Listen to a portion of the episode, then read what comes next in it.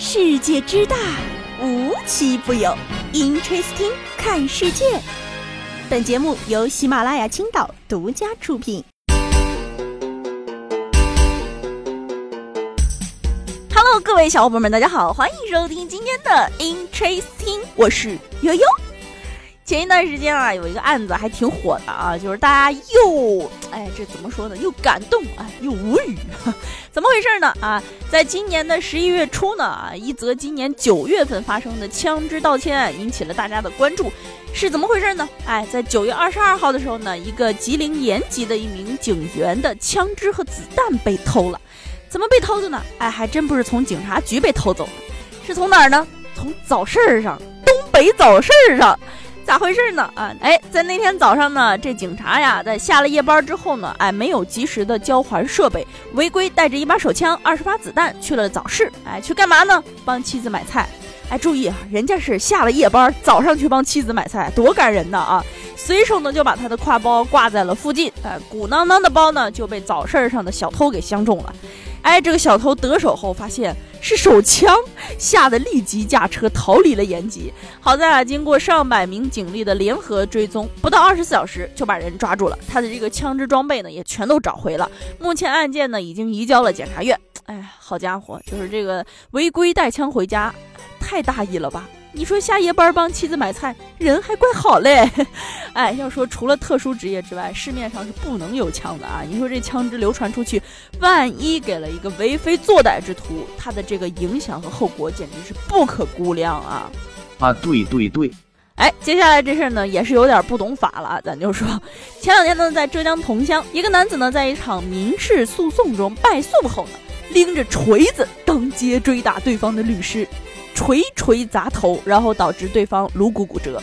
庆幸的是啊，路过的民众没有袖手旁观，冲上去摁住了行凶者，不然这个后果真的是不可估量啊。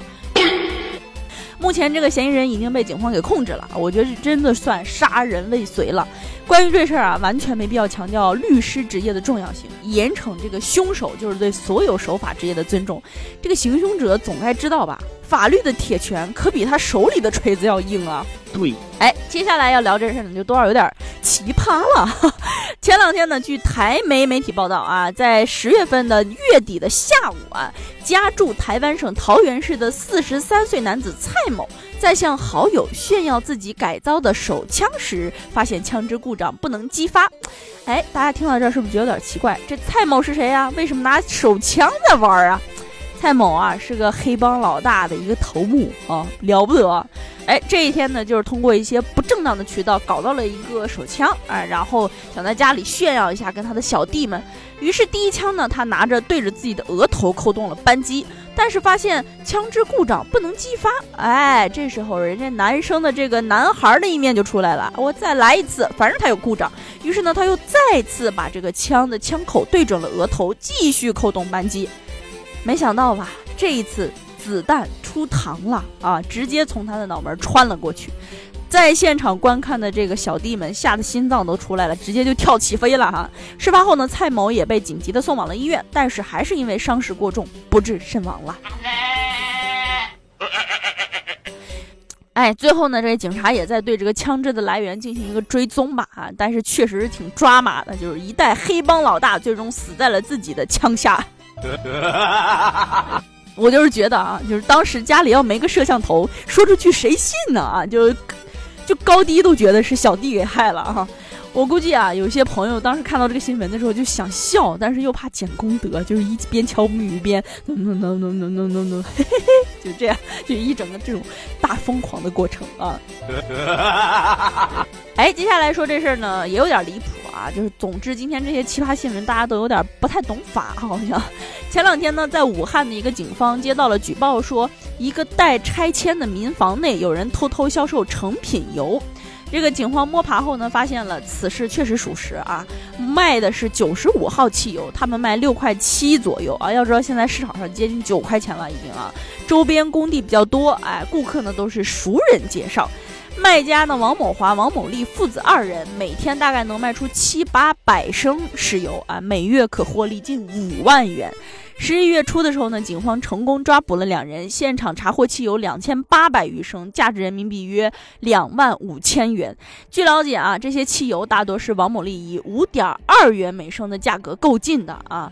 因涉嫌非法经营罪，父子俩已经被刑事拘留了啊。没有资质就敢存储易燃易爆危险品，这个安全隐患真的是比胆子还大呀！啊，令人不禁发问：道德在哪里？底线在哪里？五块二的石油的源头又在哪里？唉，翻遍了报道也没看着，真闹心呐！嗯，那我们今天的节目呢，到这里就结束了，我们下期节目再见，拜拜。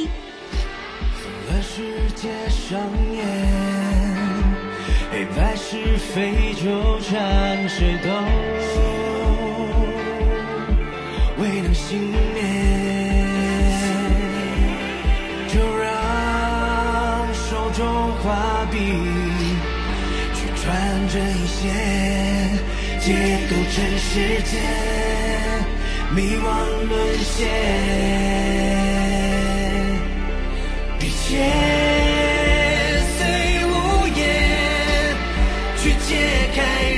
熄灭，去灵魂真相，说善恶之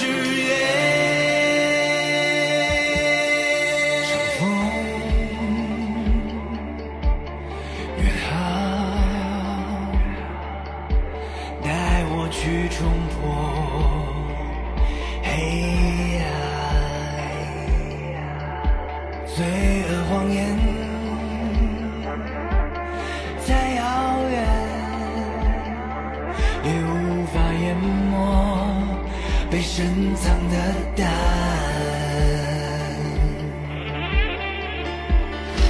就算乌云满天，仍要驶往彼岸，真相。